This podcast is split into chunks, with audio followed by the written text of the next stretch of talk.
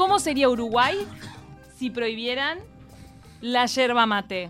Eso se imagina la película Mateína que llega a partir de este jueves a los cines, a varios cines del país, y nos acompaña Pablo Abdala Richero, conocido como El Chamaco, que es el codirector de Mateína.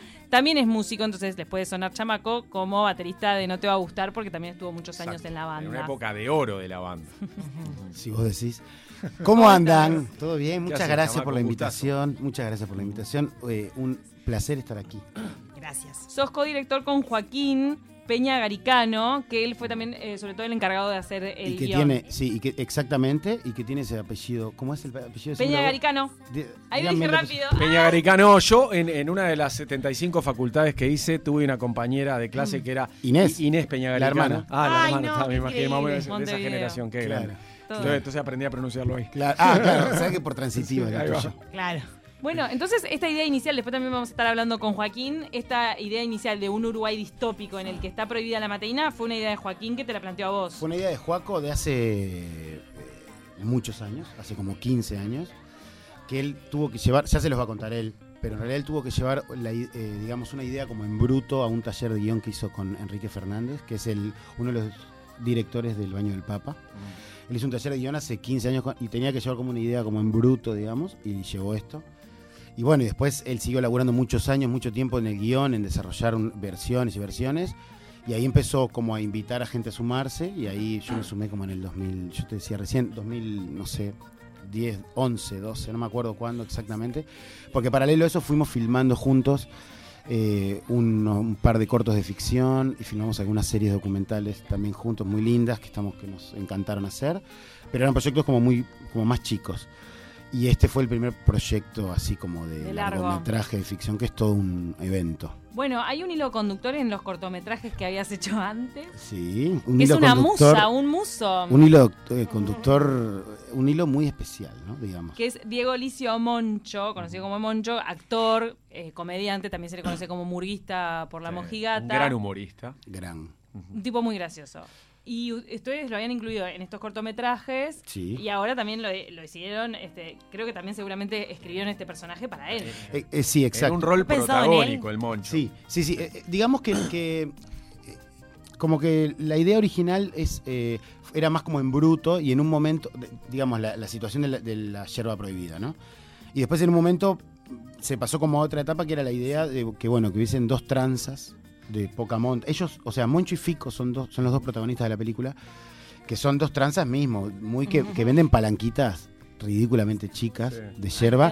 Y de yerba además que, que está que, que tiene cuatro o cinco secados, ¿no? O sea, es una yerba que ya está secada y que ya se vuelve a, reutilizar, claro. Claro. Es como ese es el universo de ellos dos. El personaje de Fico, en la vida real también Es es Fico, Fico. claro, por eso. Claro, lo particular de esta película es que los protagonistas Son ellos. utilizaron sus sobrenombres para el, para el personaje que interpretaron. Te también. diría que en realidad fue más Joaquín que usó sus sobrenombres para darle vida a los personajes. O sea, ¿entendés lo que digo? Es como claro, sí. están escrit- está escrita como para ellos. Bueno, y entonces el Moncho, que todos conocemos como Moncho, en la película se llama Moncho Claro. y Fico también. entonces. Exactamente, sí. Y son y te diría que son casi tan barajas como son en la realidad. Bueno, y los protagonistas tienen antagonistas, ¿no? El malo de la película es quien nos está persiguiendo, estos dos tranza, que están en un viaje, también se convierte en una road trip. eh, bueno, ¿no? claro, sí, ellos en realidad eh, eso En está- una road movie en algún momento, porque están en un auto, viste, yendo Sí. en la peripecia de conseguir Hasta, hasta yerba. Paraguay. Hasta Paraguay. Un viaje largo. aparte. Exacto. Pero en realidad, bueno, que eso, eso tampoco vamos a contar tanto porque está bueno que la gente vaya al cine, ¿verdad? Sí. Pero en realidad este, tiene que ver también con, con- con una cuestión de que ellos son como héroes medio por error. Eh, es como que la gente los crea en un punto, ¿viste? Cre- crea esa figura de héroes y ellos en realidad como que se van enterando de rebote que son héroes, ¿viste? Los Entonces, héroes improbables. Bueno, algo de eso, tiene algo de, de una cosa como de eh, casi héroes, digamos. Tenemos a Joaquín, ¿eh? el, el guionista. A ver. Joaquín Guionista y Peña Garicano, al aire. Buenas, ¿cómo estamos? ¿Cómo andás? ¿Todo Bien. Buen día, Joaquín. Hola ¿Se Joaquín. escucha bien? Buen día para todos. ¿Cómo andás, Chama? ¿Todo bien? Bien, ¿y tú? Bienvenido. Bueno, Bueno, contanos un poco eh, qué significó para vos eh, llevar esto al cine y verla terminada hoy, la obra. bueno, una, una alegría enorme, la verdad que ver, este, justo en el momento que estamos ahora, que es el momento cu- cu- cuando, cuando se empieza a abrir la cancha pa- para que termine de, de- de- de cerrarse el, el círculo que de, de la obra, digamos, este, recopado, porque en un momento se nos, la verdad que se nos hizo cuesta arriba y el proceso fue largo, entonces, este, ta, siempre hablábamos con, con, con, Chamaco y también con Pancho, que es el productor de, la película, de que al final el viaje se nos hizo como el viaje de, la película, ¿viste? Se nos hizo, empezó a hacer cada vez cuesta más cuesta arriba, y bueno, y terminamos este, las últimas abrazadas para llegar a la orilla ahora, hace poquito, y, ta, y no podemos creer que ya estamos pasando esa otra etapa donde donde la gente la puede empezar a, disfrutar y la película hacer su camino. Hay, hay muchas películas actualmente que, mm, que hacen eh, cine con protagonistas que no vienen del cine.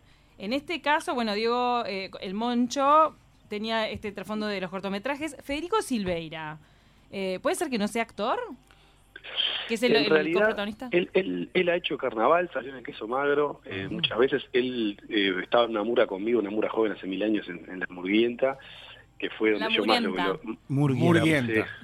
Sí, donde yo más lo conocí, este, y es un personaje, este, está él, es un personaje muy gracioso, y en un momento, ya en el primer corto que, que, hicimos hace mucho tiempo, con la caída Filming Club, lo, lo, fue uno de los actores, y mucho también, mucho hacía de fotógrafo, me acuerdo, y el Fico hacía de un loco que le faltaba un diente.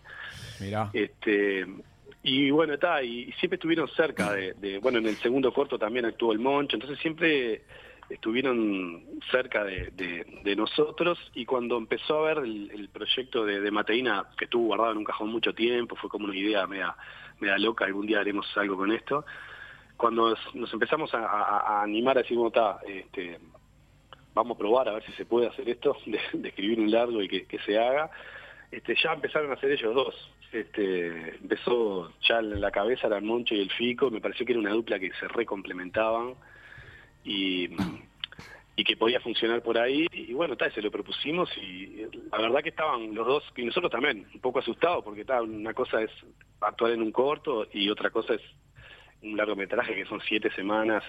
Este, es como, como volcar en un momento de tu vida a la película, ensayamos mucho tiempo aparte. Este, pero creo que, que, no erramos, que era la dupla que tenía que ser, la verdad. Y eh, aparte, eh, ustedes se dan el lujo en este primer largometraje de su carrera, tanto Chamaco como vos, se dan el lujo de tener a dos celebridades del teatro y el cine uruguayo juntos. O sea, hay uno que, está en el reparto que tiene más, más, participación, que es Roberto Suárez, y otro prócer del cine nacional, que es César Troncoso.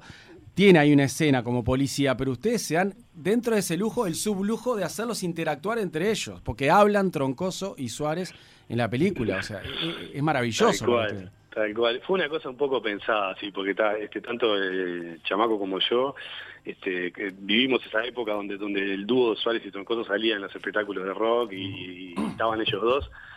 Entonces, en un momento, eh, cuando, está, cuando Gutiérrez, que es el personaje que hace Roberto Suárez, que es el, que los persigue, el policía que los persigue. Un gran villano. Este, gran villano eh, y gran tipo. La verdad que, que, un placer trabajar con los dos. Con, con, César trabajamos un poco menos porque la, porque la escena es, es, menor, digamos, pero los ensayos con los dos acá y la, y la disposición de Roberto a, la película fue increíble. Tipo que se vuelca, este bueno, estuvo acá en casa como tres días seguidos leyendo todo el guion y aportando ideas de su personaje, o sea, de esos tipos que, que el personaje empieza a crecer y, y, y que toman parte de, de, de, la construcción del personaje, ¿no? Y la verdad que nosotros no podíamos creer, tenerlos a los dos ahí, este, y aparte que se conocen de toda la vida, entonces fue muy muy divertido también. Sí, Chamaque un poco por el mismo lado recién, off the record, cuando hablábamos de ese lujo que se dio. Sí, difícil eh, eh, mantener la concentración entre ellos dos, parecían dos niños. Sí, el ensayo ese. todo el tiempo como, como, como, como, como timbrando, ¿viste? Como, sí, fue muy gracioso. como, en broma, pero todo el tiempo como, como gastándose, digamos. Y lo fácil, Juaco, y lo fácil que fue el día que filmamos, además ellos tienen realmente, o sea, un, un, oficio, una disciplina y una cosa fue, cuando el, digamos, la escena de ellos dos juntos fue como, ¿no? Rapidísimo. Y vino ondas diferentes, ¿no? Como, como César, como re contra eh, riguroso con las palabras del guion, este, exactamente lo que lo que dice el guion, él, le busca la forma para decirlo. Y, Roberto, una metralleta de tirar opciones, y dice, capaz si hacemos por acá o por acá, o luego parado, sentado, y todo lo que hace está bueno. La verdad que muy divertido. Era difícil elegir, es verdad. Y hay otros actores también con mucha trayectoria, está Camandule.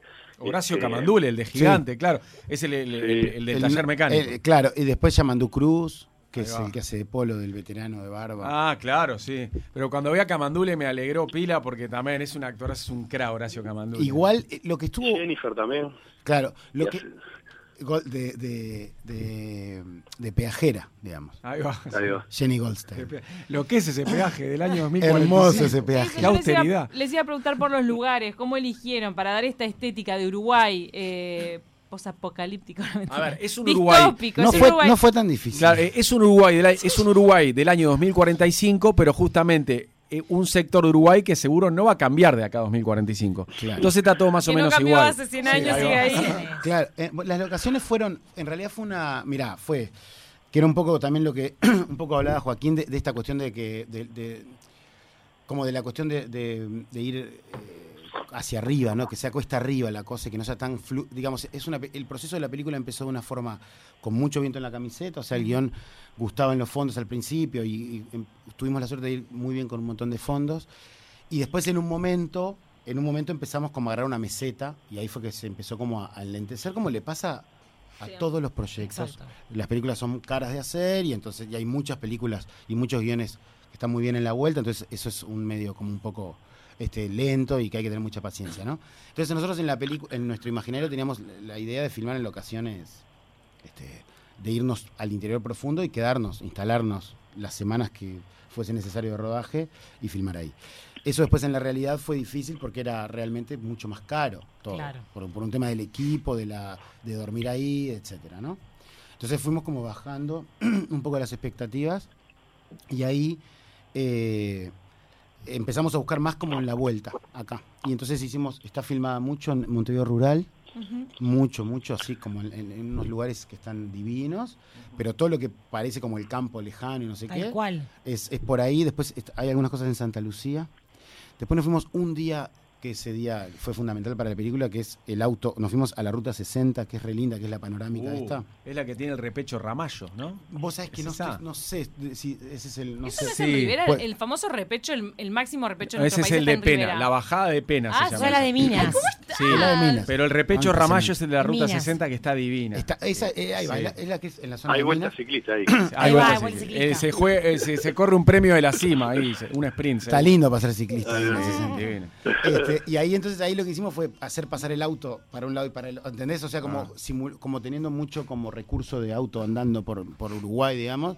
Y después filmamos tres o cuatro días en Florida, en Ciudad de Florida, y en, y en La Cruz, que es un pueblito pasando Florida. Pero después está el, no sé, pero el 90% es Montevideo. Ah, ¿Y cuándo fue el rodaje? ¿Entre qué fecha y qué fecha?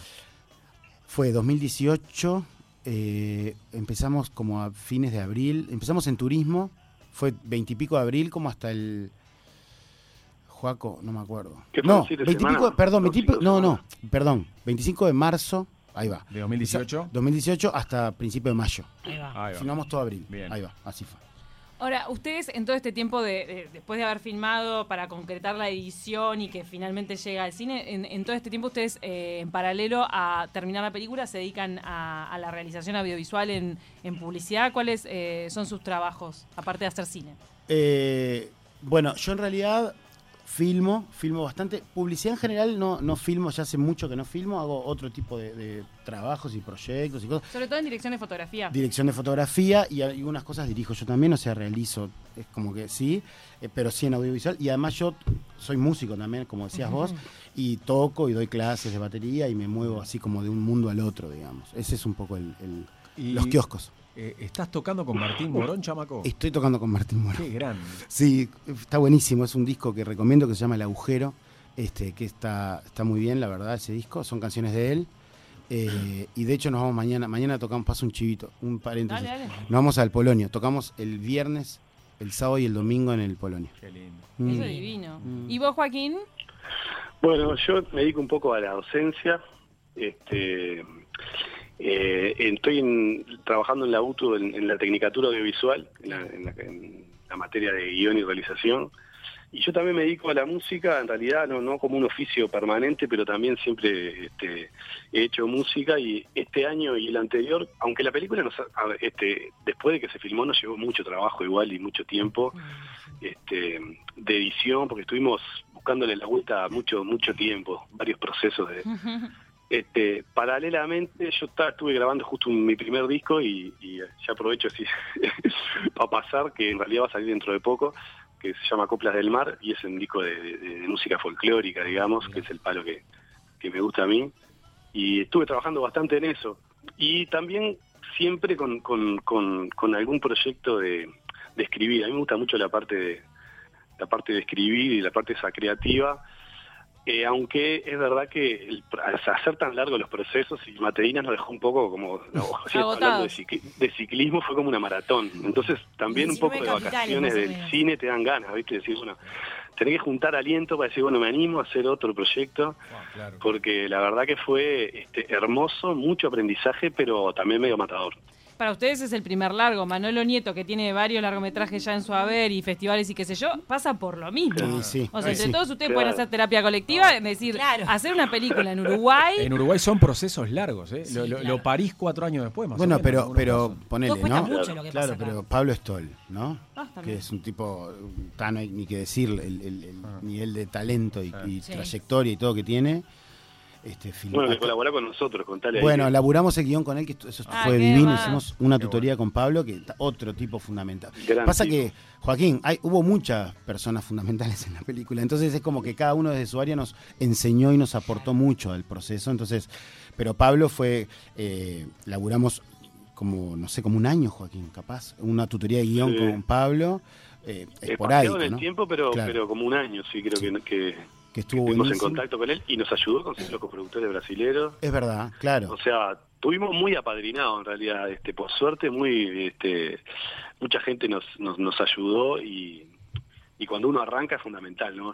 Este, todo el equipo técnico, había mucha gente con, no sé, 15 largos arriba, muchísima experiencia, y ahí cuando te empezás a, a animar a hacer una cosa que es, este, o sea, un largometraje es como un transatlántico, ¿no? De, gente, un montón de gente, un montón de días, este, un montón de cosas, de tiempo, de, de laburo. Pero estuvimos re acompañados, por suerte. Llegó el momento de verla entonces. El 3 de marzo se estrena, yo lo adelanté un poco para este fin de semana, 3 de marzo después. 3 de marzo es el, otro. El otro. 3 de marzo es el, jueves de la semana que Que viene. la Exacto. gente no vaya este fin de semana, es el otro. Y van a estar en Carmelo, Piriápolis, Minas, San José, Florida y Rocha. O sea Sí. que Eso es Mateína, buenísimo. Mateína se puede ver en varios lugares, Sí. no solamente en las salas de Montevideo. Claro. Eh, En Montevideo va a estar en igual esto es eh, importante que ahí tenemos un Instagram y un Facebook que es mateína arroba mateína la película Ajá. Bien. y ahí va a estar como la actualización porque es como muy dinámico el asunto. cambiando todo, Claro, claro. que te sacan, que te mueven, que te vuelven a poner. Va Por las redes sociales se puede ver la grilla de cuándo van a estar y dónde. Exacto, pero lo, lo que es seguro el jueves 3 va a estar en Montevideo, en, en el movie de Montevideo Shopping, en Cinemateca, Live 21. Eso. Ahí va. en Flore- en todas las salas Sala del del oeste. Oeste. Claro. Y el Florencio Sánchez, que está el 3, es, aprovecho para, para contar que es, para la gente ahí del oeste, que es este, entrada libre y que va a haber... Vamos a estar vamos, a ahí. present- vamos a estar nosotros presentando la película, Ah, a qué preguntas bueno. y respuestas, que es un, siempre es un evento lindo. Ah, qué divertido. Y, des- y después vamos a estar el, el lunes eh, siguiente, digamos, o el domingo, no se sabe todavía, en Cinemateca, lo mismo, una después de la función. Eso se va a estar todo actualizando ahí. Muy bien. Bueno, felicitaciones, muchachos. Muchas gracias por Muchos la, gracias. éxitos. Gracias por la invitación. Y gracias a los oyentes que nos mandaron muchas fotos del repecho de Ramallo. Exacto. Opa. Repecho Ramal. Y claro. experiencia también propia Repecho- que hicieron el repecho repe- sin cambios. El Tremendo. repecho Ramal, claro, para meter punto de muerte en la bajada está bien. El Claro. repecho Ramallo Ay, en ruta 60 es muy, reco- es muy recomendable y si tienen tiempo, hay un paseo para hacer que te tenés que meter en el campo para adentro por la ruta 60. El Castillo de Valle se Yo llama. el fin de semana del 4, 5 y 6 ¿Vas a de marzo me voy a ir a Ramallo. Ahí mismo. Ahí Ah, puntual. ahí es un, ca- mismo. es un Ahí castillo, que- este es un castillo que perteneció a la familia Valle, que te metes para adentro y es alucinante. Guau. Sí, sí. Mirá los piques Buen dato. Anda una cosa, Mariano. ¿eh? Ah, anda y anda, grande. ¿eh? Pablo Abdala, Pablo Abdala Richero, el chamaco Abdala y Joaquín Peña Garicano, muchísimas gracias por la visita, muchachos. Muchas Gracias. a ustedes. Impresionante haber participado. Muchas gracias. Gracias a ustedes, chiquilines. Que pasen bien. Gracias. Felicitaciones.